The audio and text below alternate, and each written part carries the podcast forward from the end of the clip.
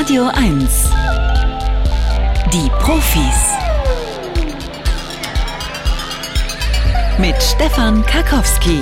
Ja, herzlich willkommen zum RBB Radio 1 Wissenschaftsmagazin. Die Profis am Samstagvormittag. Sehr schön, dass Sie sich wieder versammelt haben. Äh, allerdings bei diesem Wetter, was will man noch anderes machen, außer vielleicht in den Wald gehen und Pilze suchen. So, äh, was haben wir heute für Sie? Wir werden gegen Ende dieser Sendung über ein ganz wichtiges Thema reden, weil es Millionen von uns betreffen wird am Ende unseres Lebens. Demenz und Alzheimer. Denn wir haben gerade Demenzwoche hier. Welt-Alzheimer-Tag war am Mittwoch. Und wir sprechen über neue Forschungen, neue Behandlungsmöglichkeiten von Alzheimer. Vielleicht ist das ja eine Krankheit, die irgendwann mal in den Griff zu kriegen ist. Im Moment sieht es noch nicht danach aus. Wir reden über die Frage, wie kann es sein, dass sich 83 Prozent der Deutschen Sorgen machen um ihren Arbeitsplatz wegen der derzeitigen Krise. Ist das berechtigt, diese Sorge? Sind das also die, die Sorgen von besorgten Bürgern tatsächlich welche, die sich mit Zahlen untermauern lassen? Werden wir Arbeitsplätze verlieren oder nicht? Da fragen wir einen Arbeitsmarktforscher. Wir reden über Eichhörnchen in Berlin, wie die so leben, was man darüber weiß. Und in einer halben Stunde geht es äh, zur Psychologie. Da gibt es ein riesiges riesiges Langzeitpanel, das mal gefragt hat, wie laufen denn eigentlich unsere Beziehungen so ab, wie haltbar sind die, vor allen Dingen auch die Beziehung in Familien, zum Beispiel zwischen Omas und äh, Töchtern und Enkelinnen. Sehr spannende Geschichte, in einer halben Stunde dazu mehr. Jetzt aber erstmal das Scannerspiel, das kennen Sie, das ist ein Wissenschaftsquiz. Wir legen Ihnen Meldungen vor und Sie müssen in aller Schnelle entscheiden, ist das jetzt wahr, was die da behaupten, oder haben die sich das ausgedacht? Bei der dritten Frage gibt es einen Buchpreis. Preis. Und das ist heute von Philipp Detmar das Sachbuch Immun. Alles über das faszinierende Leben, das uns am Leben hält. Denn Ihr Immunsystem arbeitet auch jetzt in dieser Sekunde. In dieser Sekunde werden Sie angegriffen von Bakterien, Viren, Pilzsporen und andere Lebewesen. Aber Gott sei Dank gibt es ja diese Abwehrkämpfer, das Immunsystem und wie das funktioniert. Wenn Sie das wissen wollen, dann sollten Sie sich jetzt bewerben beim Scannerspiel unter 0331 70 99 111. Der Scanner. Bringen Sie Licht ins Datendunkel. 0331 70 99 111. Guten Morgen, wen haben wir denn hier? Peter. Hallo Peter. Ja, guten Morgen. Morgen, Hallo. Morgen Peter. Von wo aus rufst du an, Peter? Aus Potsdam. Aus Potsdam. Und Da immer die Frage, sind wir Nachbarn? Kann ich Fenster aufmachen und dir was zurufen? Na, ihr seid ja in Babelsberg und Hm. ich bin ganz an der anderen Ecke im Westen von Potsdam. Im Westen von Potsdam, okay. Peter, hast du was mit Wissenschaft zu tun? ähm, nein. Weil ich höre ja immer, dass die Wissenschaftsgemeinde recht äh, vollständig immer versammelt ist. Bei den Profis, auch die Briefe zeigen das. Also tausend Dank dafür. Also du warst auch nie an der Uni oder Doch, doch. was, ich was, was gab's an da der zu studieren bei dir? Uni. Ähm, Bauingenieurwesen. Bauingenieurwesen. Mhm. Ja, genau. Bist du denn heute noch tätig in diesem Beruf? Ja, Mhm. genau. Und, äh, ist das, erzähl mal ein bisschen. Man hört ja immer äh, davon, dass äh, die, äh, der der Bau, auf der einen Seite gibt es Aufträge ohne Ende. Ne? Ihr wisst gar Mhm. nicht, wohin damit. Auf der anderen Seite gibt es diese ganzen Probleme mit den steigenden Preisen. Wie ist das bei dir? Naja, das ist so, dass man eigentlich äh, noch nichts merkt davon, dass äh, keine Aufträge mehr kommen, aber ähm, so eine unterschwellige Angst ist da schon irgendwo da. Mhm. Dass dann die Investoren dann irgendwann sagen, das rentiert sich alles nicht mehr, vor allen Dingen im Wohnungsbau. ja. dass dann einfach die Preise zu hoch sind und die Rendite, die ja immer eine Rolle spielt, dass die dann einfach nicht mehr da ist. Also der Preis pro, pro Quadratmeter Wohnraum könnte irgendwann zu hoch werden. Genau. Mhm. Na gut, Peter, hier kommt deine erste Frage und ich sag gleich ein bisschen vorab Vorsicht, die sind heute ganz schön fies. Direkter Blickkontakt hemmt die Aufmerksamkeit. Das haben Psychologen der Julius-Maximilians-Universität Würzburg belegt. 100 Probanden wurde eine Bildercollage von vier Gesichtern präsentiert, die ihnen entweder zugewandt oder abgewandt waren. Um zu testen, auf welchem Bild die Aufmerksamkeit lag, erschien auf einem der Gesichter ein Buchstabe. Diesen sollten die Probanden schnellstmöglich erkennen und notieren. Bei den Bildern mit zugewandtem Gesicht reagierten die Probanden langsamer. Der Grund? Wir konzentrieren uns zu sehr darauf, Blickkontakt zu halten und haben deshalb kein Auge für Details. Was sagt das Bauchgefühl, Peter? Ähm, ich sag mal, das stimmt. Mhm. Und das ist falsch. Ah, verdammt. Tut mir leid, ja, ja, nee, tatsächlich. Also ich hätte ich auch sofort gesagt. Die erste spontane Reaktion ist absolut, das ist eine korrekte äh, Begründung. Wir konzentrieren uns darauf, Blickkontakt zu halten und achten nicht auf diesen blöden Buchstaben. Nee, äh, das Gegenteil ist richtig. Der direkte Blickkontakt fördert die Aufmerksamkeit. Ja, also denken wir mal drüber nach, wenn wir in der U-Bahn unterwegs sind, in einer Menschenmenge und eine andere Person schaut uns in die Augen Heieiei, das ist ein Moment, oder fällt einem sofort auf. Und in diesem Re äh, Experiment haben die Probanden tatsächlich schneller reagiert, wenn das Gesicht ihnen zugewandt war, weil Blickkontakt unsere Aufmerksamkeit anzieht. Peter, ah, Gruß nach Gruß in den Westen nach Potsdam. Ne? Alles klar, danke dir. Mach's gut. Ja, bis dann. Tschüss. Ciao, ciao. Dann haben wir die Anja hier. Hallo Anja. Hallo. Anja war gerade mal nicht am Telefon, ne? Ich habe stumm gestaltet. Anja, von wo rufst du an? Ich rufe aus Berlin-Karlshorst an. Aus Karlshorst. Mit Blick ins Grüne? Ja, sozusagen. So, sozusagen. Ähm, bist du studiert, Anja? Ja. Was gab es bei dir an der Uni? Geografie. Geografie, okay, sehr schön. Dann haben wir jetzt was komplett Fachfremdes für dich. Frage Nummer zwei. Albträume im mittleren Alter sind ein Indikator für Demenz. Zu diesem Ergebnis kamen Mediziner der University of Birmingham. Dazu wurden über neun Jahre hinweg 600 demenzfreie Personen im Alter zwischen 35 und 64 Jahren zu ihren Albträumen befragt. Die Antworten wurden anschließend mit statistischen Gesundheitsdaten abgeglichen, um die Wahrscheinlichkeit für eine spätere Demenzerkrankung zu errechnen. Das Ergebnis? Testpersonen mit wöchentlichen Albträumen haben eine deutlich höhere Wahrscheinlichkeit, im Laufe ihres Lebens an Demenz zu erkranken. Mhm. Puh, das ist schwer. Ja. Ähm, ja, aus dem Bauchgefühl heraus sage ich, das ist richtig. Und damit hast du recht. Also als ich das das erste Mal jetzt gelesen habe, habe ich natürlich gleich erstmal, wie wahrscheinlich viele von Ihnen da draußen auch, nachgedacht. Ne? Habe ich ja. wöchentlich Albträume? Ja, Puh. Also ist das vielleicht ein Indikator dafür, dass ich selbst mal dement werden könnte? Also die Forscher haben zusätzlich festgestellt, dass die Wahrscheinlichkeit an Demenz zu erkranken bei männlichen Testpersonen deutlich höher war als bei weiblichen. Und jetzt wollen sie in den nächsten Forschungsschritten untersuchen, ob Albträume bei jungen Menschen mit einem künftigen Demenzrisiko in Verbindung gebracht werden können und ob andere Traummerkmale, wie zum Beispiel, wie oft wir uns erinnern an Träume und wie lebhaft sie sind, ebenfalls äh, zur Ermittlung des Demenzrisikos herangezogen werden können. Mehr übrigens zum Thema Demenz äh, gegen Ende dieser Sendung, Viertel vor zwölf. Hier kommt Frage Nummer drei, danach gibt's das Buch. Maulwürfe schrumpfen im Winter ihr Gehirn. Das haben Biologen des Max-Planck-Instituts in Konstanz entdeckt. Die Forscher untersuchten Maulwürfe, um herauszufinden, wie sie die kalte Jahreszeit ohne Winterschlaf überstehen. Das Ergebnis? Mit Beginn des Winters waren die Köpfe der Tiere durchschnittlich 11 Prozent kleiner als im Sommer. Die Forscher führen dies auf den reversiblen Denel-Effekt zurück, den man bis jetzt nur von Spitzmäusen und Mardern kannte. Dieser besagt, dass bestimmte Tiere ihr Gehirn, ihren Kopf oder sogar ihre Organe schrumpfen, um im Winter ihren Energieverbrauch zu minimieren. Mhm. Ja, da bin ich auf jeden Fall dabei und sage ja. Das stimmt. Oh, auch das ist richtig. Jo. Also nicht nur Maulwürfe, auch andere Kleinsäuger, Spitzmäuse, äh, Marder, Wiesel, alle sind fähig, ihre Körpergröße zu verändern, um den Energiehaushalt zu regulieren. Wir Menschen leider nicht, sonst hätten wir äh, nicht so viel Sorge vor diesem Winter. Der Fakt, dass nicht europäische Maulwurfarten ihre Schädelgröße nicht verändern können, ja, weist darauf hin, dass die Nahrungsknappheit im Winter für die Entwicklung des Denel-Effekts verantwortlich ist. Herzlichen Glückwunsch, du hast ein äh, tolles Buch gewonnen, nämlich Immun, alles über das faszinierende System, das uns am Leben hält. Beim Ullstein Verlag erschienen, Philipp Detmar ist der Autor.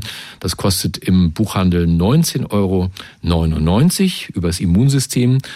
Aber ich mache dir noch dieses Angebot jetzt. Der letzte Scan. Echte Profis gewinnen ein Jahresabo von Zeit, Wissen oder verlieren alles. Ne, kennst die Regeln, also du kannst jetzt aufhören zu spielen, dann ist das Buch sicher deins.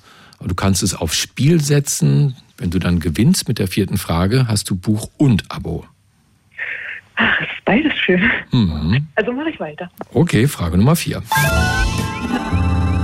Nachteulen sollten auf ihre Gesundheit achten. Das haben Mediziner der University of New Jersey herausgefunden. In einem Experiment untersuchten die Forscher die Insulinwerte und den Stoffwechsel von 25 Frühaufstehern und 25 Langschläfern. Das Ergebnis? Während die Frühaufsteher bei Belastung mehr eingelagertes Fett zur Energiegewinnung nutzten, griffen die Langschläfer eher auf schnell verfügbare Kohlenhydrate zurück. Außerdem beeinflusst unsere innere Uhr auch unsere Insulinsensitivität. Somit haben Langschläfer neben einer schlechteren Fettverbrennung auch ein erhöhtes Risiko für Diabetes Typ 2. Mhm. Hm, da kann man ja mal so im Bekanntenkreis überlegen. Absolut.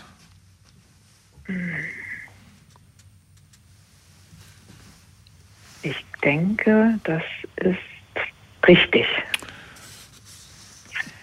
Oh, Anja. Oh, Anja. Du hast ja so recht. Ja, toll, schön. Das Ausschlafen hat äh, auch seine Schattenseiten, aber das hat man sich ja schon gedacht. Ne? Ja, unsere innere Uhr hat einen großen Einfluss auf den Stoffwechsel. Die niedrige Fettverbrennung führt dazu, dass sich mehr Fette an den Organen ablagern und im Blut zirkulieren. Ja, ist ja auch einer der Gründe, warum ich immer gerne morgens um neun hier stehe. Und zusätzlich brauchen die Nachteulen mehr Insulin, um den Blutzuckerspiegel zu regulieren und ihre Zellen reagieren auch schlechter auf das Insulin, Insulin, was das Risiko für Diabetes steigert. Anja, vollkommen richtig. Herzlichen herzlichen Glückwunsch. Tolles Buch. Vielen Dank. Ne, hast du noch was Hübsches vor am Wochenende? Ja, wir sind noch verabredet heute und sind Ge ein bisschen draußen an der frischen Luft. Geht zu Freunden noch? Genau. Wunderbar. Mhm.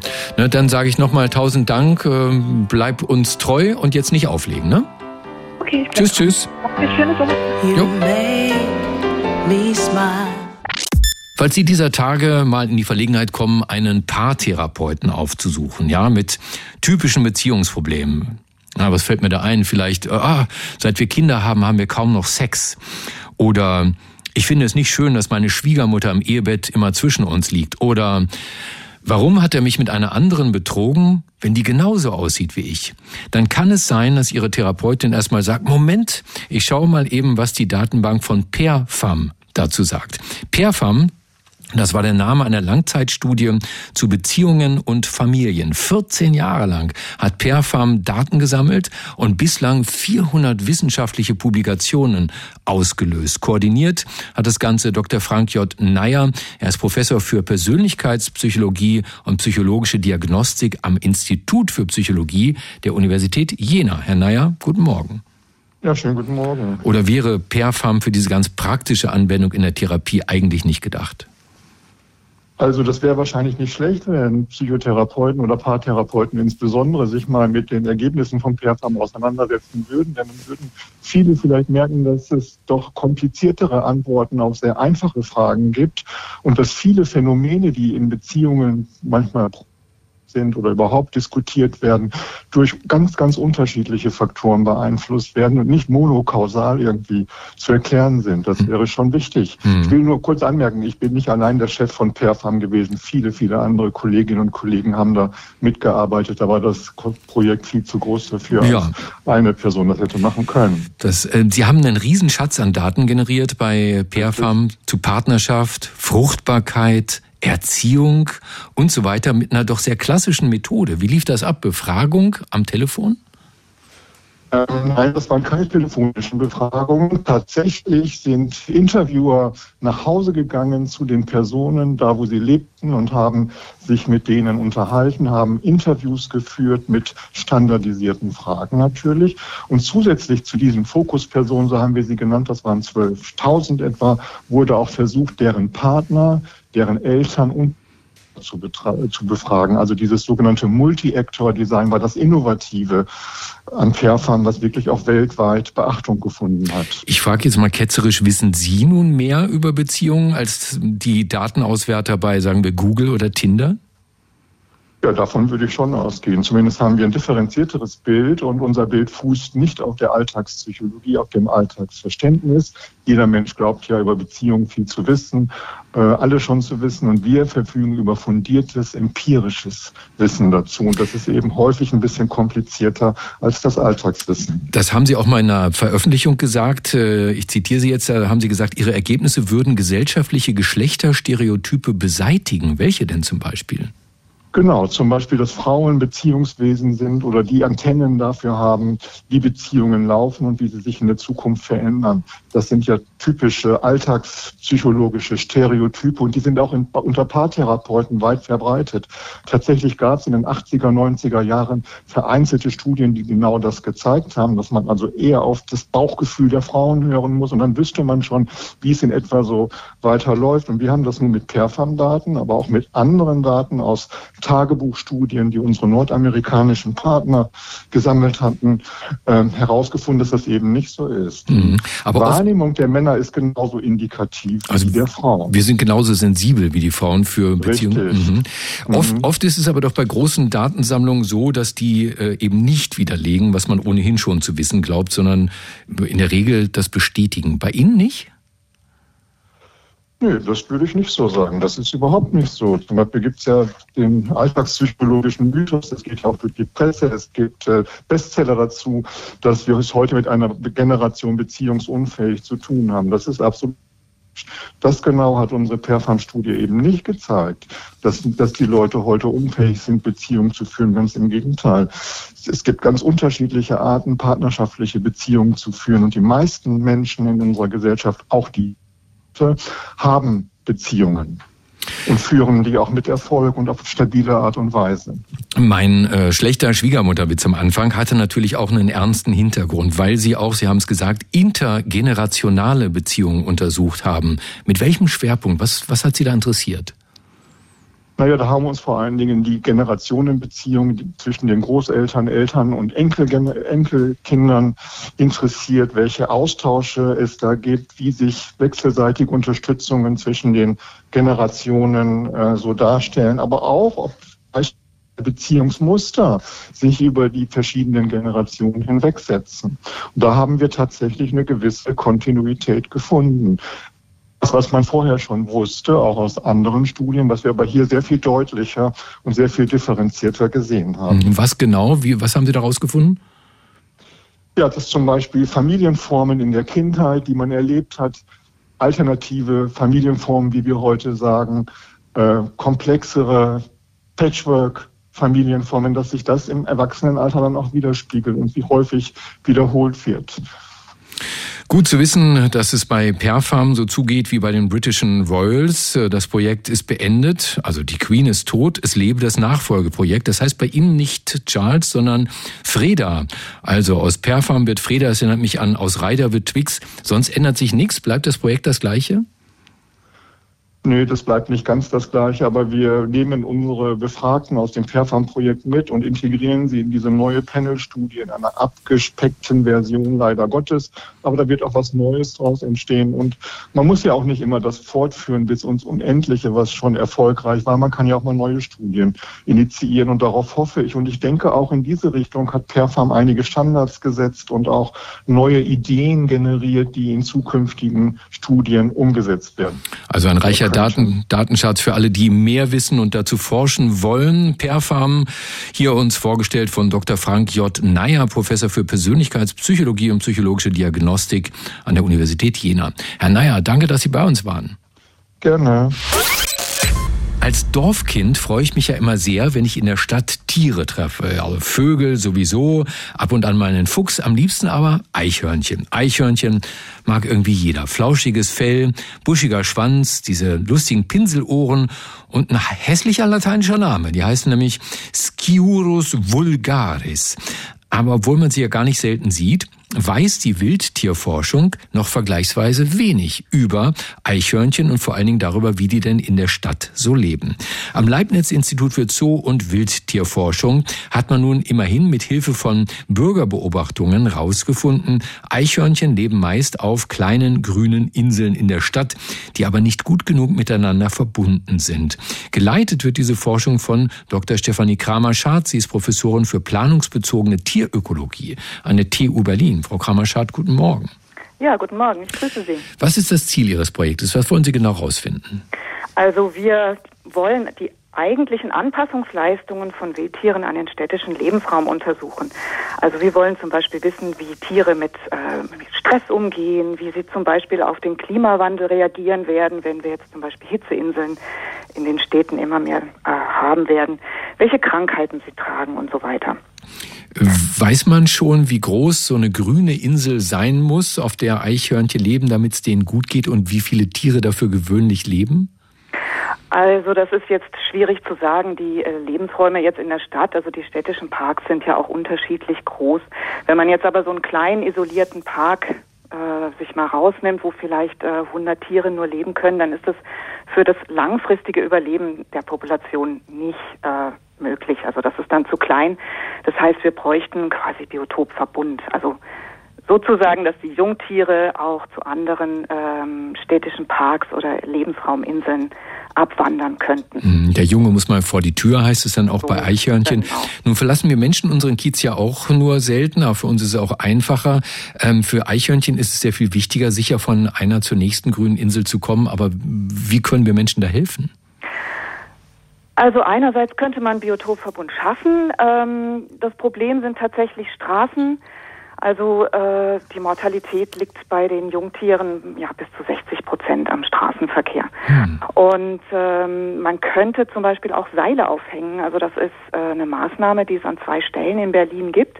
Jetzt ist noch nicht gut genug untersucht, zum Beispiel wie die auch angenommen werden, aber solche Möglichkeiten gäbe es.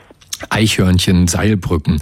Ähm, würden Sie denn generell nach all dem, was Sie bisher schon wissen, und ich weiß, die Forschung steckt ja im Prinzip noch am Anfang, würden Sie sagen, den Eichhörnchen geht's gut in der Stadt, speziell in unserem schönen grünen Berlin? Im Großen und Ganzen würde ich sagen, ja.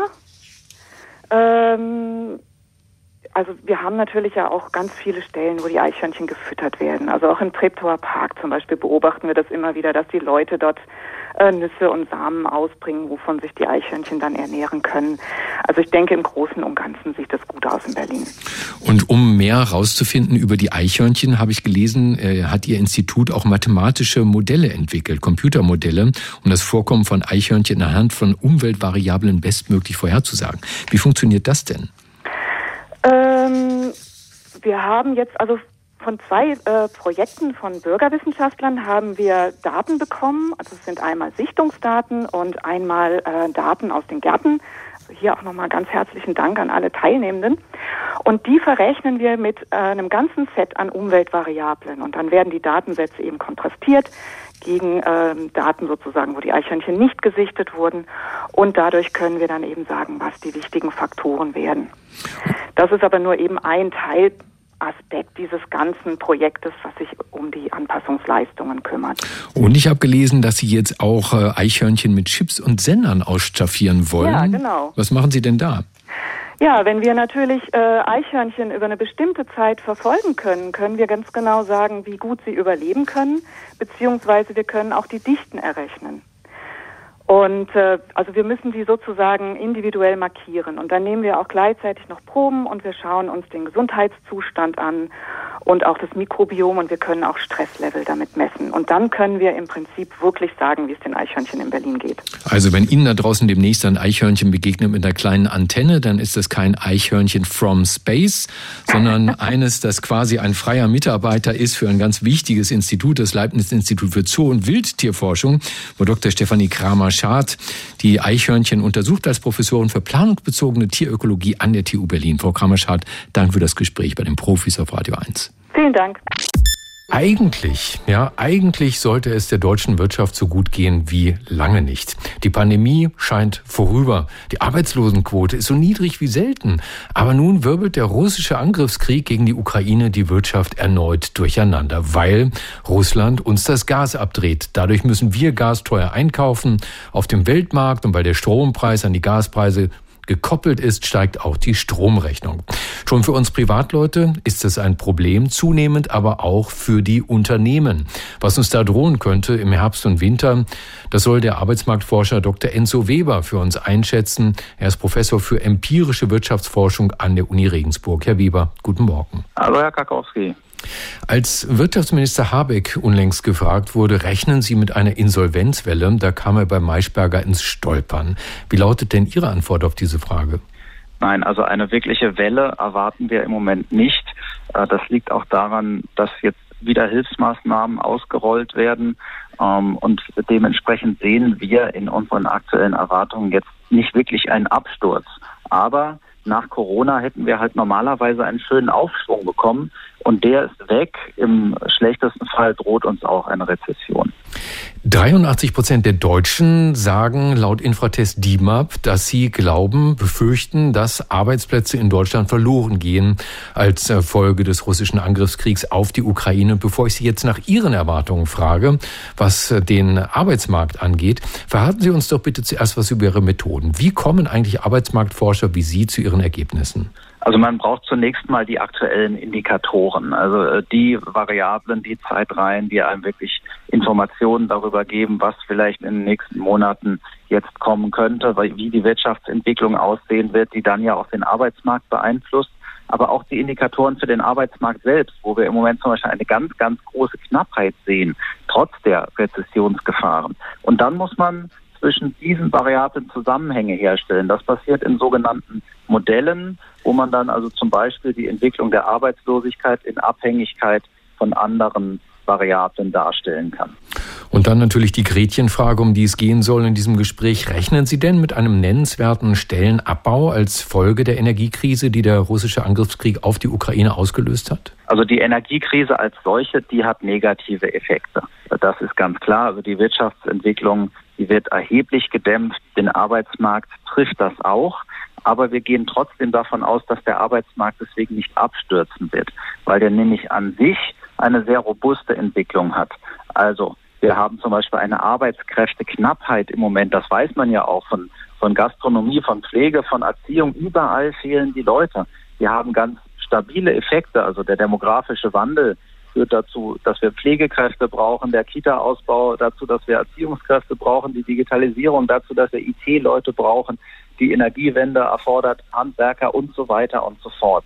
Also das sind alles Entwicklungen, äh, die durch eine Rezession auch nicht sofort in Frage gestellt würden. Und deswegen glauben wir, dass der Arbeitsmarkt noch ganz gut durchkommen wird. Was heißt ganz gut? Es wird Stellenverluste geben, aber nicht dramatische? Also wir würden davon ausgehen, dass die Beschäftigung durchaus weiter steigen kann, aber mhm. erheblich weniger steigen wird als früher. Und da muss man sehen, wir hatten über Jahre einfach sehr, sehr starke Beschäftigungssteigerungen, viele hunderttausend Stellen pro Jahr im Plus waren wir. Und das wird deutlich weniger sein, aber wir denken nicht, dass die Beschäftigung wirklich deutlich runtergehen wird. Wie sehen Sie denn da die Bundesregierung aufgestellt? Gehen die drei Entlastungspakete in die richtige Richtung, nicht nur um private Härten abzufedern, sondern auch um zum Beispiel den Mittelstand zu schützen? Also in den drei Entlastungspaketen, da sind viele Einzelmaßnahmen und jetzt äh, würde ich sicherlich manche besser bewerten als andere. Aber insgesamt ist es wichtig, gerade bei der energieintensiven Industrie, gerade bei den Betrieben, die jetzt durch Energiekosten so stark belastet sind, dafür zu sorgen, dass die den Betrieb nicht runterfahren. Denn wenn das passiert, dann haben wir ja weitere Lieferkettenprobleme, dann fallen wieder Lieferungen an andere aus und Lieferkettenprobleme haben wir im Moment schon genug durch Corona, durch die Situation in China, natürlich auch durch den Krieg in der Ukraine. Und da gibt es durchaus Programme, äh, die energieintensive Betriebe äh, stützen, äh, zum Beispiel das Energiekostendämpfungsprogramm, das sehr weitgehend den Produktionsprämien folgt, also wirklich Unterstützung dafür, dass man seine Produktion aufrechterhält diese Prämien, äh, die ich lange ins Spiel gebracht hatte, die ich genau für richtig halte. Also da bin ich ganz zufrieden mit der Politik. Also da sieht man mal wieder, wie weit Ängste und Realität auseinandergehen können. 83 Prozent der Deutschen fürchten, dass Arbeitsplätze in Deutschland verloren gehen. Der Arbeitsmarktforscher Dr. Enzo Weber befürchtet das nicht. Er ist vom Institut für Arbeitsmarkt und Berufsforschung und Professor für empirische Wirtschaftsforschung an der Uni Regensburg. Herr Weber, danke für das Gespräch bei den Profis auf Radio 1. Dankeschön. Was ist nicht schon alles an Tipps rausgegangen zum Energiesparen im Winter? Also das Verrückteste, was ich gehört habe, sind Leute, die sagen, ich mache meine Heizung diesen Winter gar nicht an. Warum? Ich fahre einfach die ganze Heizperiode auf meine Finca nach Mallorca. Ja toll. Ich nehme mal an, dass das nicht jeder von uns sich leisten kann, äh, aber ist natürlich eine schicke Idee. Dann gibt's diese ganzen tollen Ratschläge von wegen Waschlappen, äh, mehr Pullover, äh, die Fenster öfter geschlossen halten und so weiter. Und deshalb schauen wir uns jetzt mal ein Tier an, das den Winter übersteht, draußen, ja, ohne Gasheizung, ohne Strom, äh, im Garten. Darum heißt es ja auch Gartenschläfer, ein ganz niedliches Tier. Derzeit Tier des Jahres 2022 in der Schweiz. Hat den Stichwort Zorro, weil es so schöne schwarze Ränder um die dunklen Augen hat, große Ohren, sieht aus wie eine kleine Spitzmaus im Grunde genommen. Und diese Tiere haben eine ganz spezielle Strategie, um gut durch den Winter zu kommen. Sie haddeln, nämlich Huddling, das ist bei Gartenschläfer eine enge Anhäufung von Tieren während des Winterschlafs, um sich gegenseitig zu wärmen. Und jetzt wollten die Forscher herausfinden, sparen die dadurch wirklich Energie? Ich würde mal sagen, klar, oder? Aber wir haben die Studie vorsichtshalber doch mal unserem größten Skeptiker zu lesen gegeben. Den kennen Sie gut. Er ist Mitglied des Komitees des IG Nobelpreises für kuriose wissenschaftliche Forschungen, Vorsitzender der Deutschen Dracula-Gesellschaft und der bekannteste Kriminalbiologe der Welt. Dr. Marc Benecke, live auf Radio 1, die Profis. Ja, einen kuscheligen späten September Samstag wünsche ich dir, lieber Marc. Ja, danke, lieber Stefan. Es ist sehr kuschelig in der Tat. Ich sitze nämlich gerade in New York im Schlafsack. Das wäre auch noch eine Möglichkeit, den Winter im Schlafsack zu verbringen. Weil du bist Und, in New York. Ja, und das Zweite, ähm, wenn man in die Wikipedia schaut, weil du vorhin diese schöne Zorro-Maske vom, äh, vom Schläfer geschildert hast, dieses Foto stammt von mir. Also gerne mal die Wikipedia aufrufen und den niedlichen Zorro-Kuschel-Schläfer sich anschauen. Super, das heißt, hast, hast du die draußen in der Bildnis getroffen oder im, im Labor auch? Auf dem Friedhof, ja. Oh. Ich bin mit dem Nabo über den Friedhof gelaufen. Das Video ist auch im Netz, kann man mhm. googeln. Benecke, Friedhof, Nabu, Köln. Mhm. Und ähm, die Tiere lassen sich tatsächlich kein bisschen aus der Ruhe bringen. Allerdings war da ein Tier alleine in so einem Kasten. Das war so ein Vogelkasten, wo, wo sich das Tier da so reingehaddelt hatte, allerdings ohne die anderen. Und das ist nämlich jetzt genau die Frage in der Studie, die übrigens diesmal aus Wien, Straßburg und Maison Alfort stammt. Da wusste ich gar nicht, dass da eine Uni ist. Gibt's aber zumindest ein Labor. Und ähm, es ist nämlich so, dass wenn sich mehrere Tiere, wie du schon angedeutet hast, zusammenkuscheln, das muss ja was bringen, würde man denken ja. eigentlich, dann äh, geben die sich gegenseitig Wärme. Wo soll das Problem sein? Das Problem liegt da drin, dass es zwei verschiedene Techniken zum ähm, Winterschlafen und Kuscheln gibt. Nämlich das eine ist der Winterschlaf. Da äh, geht die Temperatur auf 0 Grad, manchmal sogar runter bis 10 Grad Celsius und man hat nur noch 4 Prozent äh, Stoffwechsel.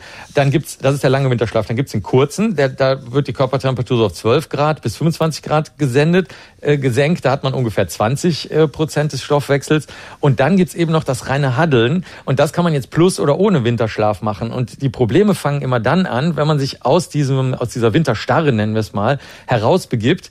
Denn ähm, dann fallen richtig hohe Energiekosten an. Zwischendurch müssen die Tiere nämlich aufwachen, um zum Beispiel ihr Immunsystem auf Trab zu bringen zwischendurch und um mal ein äh, bisschen ähm, Urin und so weiter abzugeben. Und dann müssen sie sich blitzschnell erwärmen. Und das ist das Problem. Erstens äh, kostet das super viel Energie. Das acht bis zehnfache des, der, des normalen Stoffwechsels äh, wird dann auf einmal fällig oder der metabolischen Grundrate, so heißt das. Und ähm, 70 bis 80 Prozent der gesamten Energiekosten, die die während dem Winter beim Haddeln und oder Winterschlafen haben, fallen nur für das Aufwärmen an. Und deswegen ist das in der Gruppe schon mal besser, wenn sie da haddeln, weil dann macht nämlich immer das Tier, was am meisten Körpergewebe noch hat, also sozusagen das schwerste oder dickste oder erwachsenste Tier, das äh, wacht als erstes dann immer auf und äh, weckt die anderen mit der eigenen Körperwärme. Das heißt, dann müssen die sich nicht selber aufheizen. Das ist schon mal sehr, sehr gut, denn das erzeugt gleichzeitig auch noch oxidativen Stress. Also das, wo angeblich alle Cremes dieser Welt gegenwirken, was natürlich Quatsch ist, aber ähm, dass also im Körper so kleine Zellschäden auftreten. Also das erste Gute ist, wenn man in der Gruppe haddelt, dann wird abwechselt. Es macht immer nur ein einziges Mal pro Winter ein Tier. Danach ist das nächste Tier dran. Äh, das wacht auf und weckt die anderen auf. Also das ist schon mal ein Vorteil, den man hat. Langfristig scheint es aber nicht so viel zu bringen, denn das Körpergewicht von allen Tieren über den gesamten Winter gerechnet nimmt nicht anders ab, als wenn die nicht handeln würden, sondern nur in irgendein Ruhestadium fallen würden. Das ist jetzt natürlich komisch. Also wie du schon gesagt hast, ist ja irgendwie gegen, gegen den gesunden äh, äh, Siebenschläfer oder Verstand. Schläferverstand. Es könnte aber noch ganz andere Gründe haben. Zum Beispiel verändert sich beim Haddeln und Winterschlafen die Bakterienzusammensetzung im Darm. Hm. Vielleicht wird die also in irgendeiner Weise beim Haddeln, weil die vielleicht so nah aneinander liegen, weil es mehrere sind, weil sie irgendwelche Ausscheidungsprodukte andere mitkriegen, vielleicht wird das verändert. Das wäre eine der Möglichkeiten. Oder das andere wäre eben, dass tatsächlich dieser oxidative Stress gelindert wird. Aber dazu muss man natürlich jetzt noch mehr Experimente machen, denn es wurden nur zwei Winter, nur 66 Tiere und das Ganze im Kühlschrank des Labors beobachtet. Also möglicherweise muss man jetzt nochmal rausgehen, den Tieren die bereits eingepflanzten kleinen Sensoren äh, da im Körper lassen und sich mal anschauen, wie es draußen aussieht. Denn ich glaube tatsächlich, wie du schon gesagt hast, das muss irgendeinen Sinn haben, das wird auch irgendeinen Sinn haben, aber der konnte vielleicht hier noch nicht so gut abgebildet werden. Marco, und jetzt äh, deine persönliche Meinung, lässt sich das auf den Menschen übertragen? Glaubst du, das Haddeln, also das Kuscheln im Winter wäre eine Möglichkeit für uns, Energie zu sparen? Ja, wäre es auf jeden Fall. Erstens ist es tatsächlich auch gut fürs Immunsystem, weil man sich dann wohler fühlt durch Hautkontakt. Menschen mögen das natürlich sehr, sehr gerne. Und das Zweite ist, das Aufwachen wird halt sehr viel angenehmer. Man muss sich das so vorstellen, ohne Haddeln ist das so, als ob jemand kommt mit einem nassen Waschlappen, kalt, dir ins Gesicht schlägt und sagt, Stefan, aufstehen. Wenn du haddelst, dann wirst du von der Körperwärme deines äh, Mitkuscheltieres, wirst du einfach sanft in den äh, kalten Tag äh, gelockt und geweckt und alles ist schön und rosig und warm und kuschelig. Lass uns haddeln, mein Schatz. Das war Dr. Marc Benecke, live auf Radio 1, die Profis. Sie haben es vielleicht schon mitgekriegt hier im Programm. Äh, diese Woche ist die jährliche Demenzwoche. Da klären Gesundheitseinrichtungen auf über Alzheimer und Co. rund um den Welt-Alzheimer-Tag, der war vorigen Mittwoch. Ich habe mich deshalb hier bei den Profis quasi zum Speed-Dating verabredet mit einem ausgewiesenen Experten, der uns nämlich nicht nur in aller Kürze sagen soll, was genau Alzheimer eigentlich im Gehirn anrichtet, äh, sondern auch, wie man diese Krankheit behandeln könnte. Ich begrüße den Molekularbiologen am Max Delbrück Center, Professor Dr. Erich Wanker. Herr Wanker, guten Tag. Grüße Sie, hallo. Alzheimer, die meisten haben da so eine vage Vorstellung davon, es sei denn, sie haben selber äh, Angehörige, die unter Alzheimer leiden. Das ist dann diese Krankheit, wo Menschen Dinge vergessen, die Familie nicht mehr erkennen, die dann verwirrt sind, orientierungslos werden. Können Sie erklären, was da im Gehirn der Patienten passiert, sodass auch ich als Laie es verstehe? Also ich kann das jetzt ein bisschen versuchen. Ähm, was in dem Gehirn der Patienten passiert, ist, ähm, dass es sich äh, um, um Ablagerungen, um Proteinaggregationsvorgänge handelt. Das heißt, es entstehen äh, Ablagerungen aus dem, vor allem aus dem Amyloid-Beta-Peptid, das extrazellulär sich im Gehirn ablagert und äh, zusätzlich eben auch Proteinaggregationsablagerungen in den Nervenzellen, ähm, meistens aus dem Protein Tau. Und diese, diese Ablagerungen führen dann äh, zu einem Verlust oder einer Verringerung der Synapsen, also der, die für die Kommunikation der Nervenzellen äh, vorhanden, wichtig sind und schließlich dann äh, zum Absterben der Nervenzellen und äh, was man äh, und, und zur Demenz. Hm. Und äh, das ist auch das Thema oder das ist auch das äh, ähm, Thema, mit dem wir uns intensiv beschäftigen. Also da lagert sich was ab und äh, verklebt dann noch irgendwie so diese Gehirnzellen, so habe ich das, würde ich jetzt mal vage sagen. Weiß man schon, warum das passiert? Ähm, ja, das ist, das ist natürlich noch ein, ein, ein Teil der, der Grundlagenforschung. Ähm, aber wir vermuten, dass durch diese Ablagerungen Proteine, andere Proteine, wichtige Proteine für die, die für die Nervenfunktion verantwortlich sind, hineingezogen werden und dadurch wird äh, sozusagen das Proteom verändert, ganz breit, also hunderte, tausende Proteine, die in der Synapse eine wichtige Rolle spielen, verlieren zum Teil ihre Funktion und das führt dann dazu, äh, dass äh, Nervenzellen absterben. Bislang gibt es keine Heilung für Alzheimer-Patienten. Sie arbeiten aber dran. Wie sieht Ihr Ansatz aus? Was genau wollen Sie versuchen? Also unser Ansatz ist, ist eigentlich äh, so, dass wir versuchen, diesen Aggregationsprozess, der, der mit verschiedenen Proteinen abläuft, besser zu verstehen, erstens. Und dann äh, wollen wir kleine Moleküle finden, die in diesen Aggregationsprozess eingreifen. Das heißt, diese Bildung, die Ablagerungen, auch die Ausbreitung der Aggregate im Gehirn äh, zu verlangsamen. Und da haben wir erste äh, Versuche gemacht mit, mit, mit Zellen, aber auch mit anderen Modellsystemen und konnten eben zeigen, dass wir, wenn wir diese, diese Aggregationsprozesse verlangsamen, können wir auch die, die Symptome oder das, das, das, äh, das äh, Absterben der Nervenzellen reduzieren. Wie muss ich mir das vorstellen? Ist das wie so eine Art Spülung des Gehirns? Äh, nee, das, äh, äh das sind einfach kleine Substanzen, die man, äh, äh wenn es am Ende äh, so weit kommt, dass man dass man das, äh, ähm, wir sind natürlich noch weit von einer, von einem, von einer Therapie beim Patienten entfernt. Wir befinden uns sozusagen im Modellsystemen. Ähm, aber die Idee ist, dass man das dann als äh, Medikament oder als, als Pille oder äh, den, den Patienten verabreichen kann. Bis jetzt ist es ja so, dass diese, dass die Therapieansätze ja vor allem Antikörper verwenden.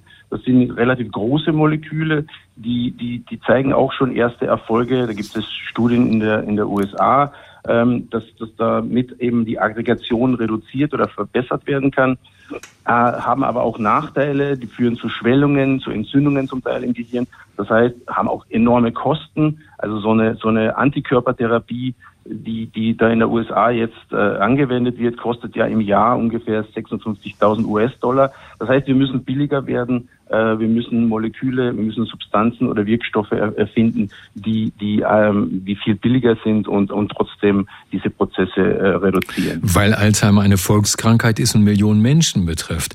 Äh, ich habe jetzt gelesen, bestimmte Veränderungen im Gehirn lassen sich bereits finden, bevor ein Patient die ersten Symptome hat. Gehen Sie davon aus, dass Ihre Methode auch dann schon eingesetzt werden könnte? Genau, genau. Das ist ja auch das, das äh, größte Problem oder eines der Hauptprobleme, die wir haben bei Alzheimer, dass diese Aggregatbildung, diese Ablagerungen, also zum Beispiel das Amyloid-Beta-Aggregat, 10, 15 Jahre, vielleicht sogar schon 20 Jahre bevor es zur Demenz kommt, im Gehirn sich ablagert. Das heißt, es kommt zuerst das Amyloid-Aggregat, dann kommt das Tau-Aggregat, dann kommt die synaptische Dysfunktion und am Ende kommt die Demenz.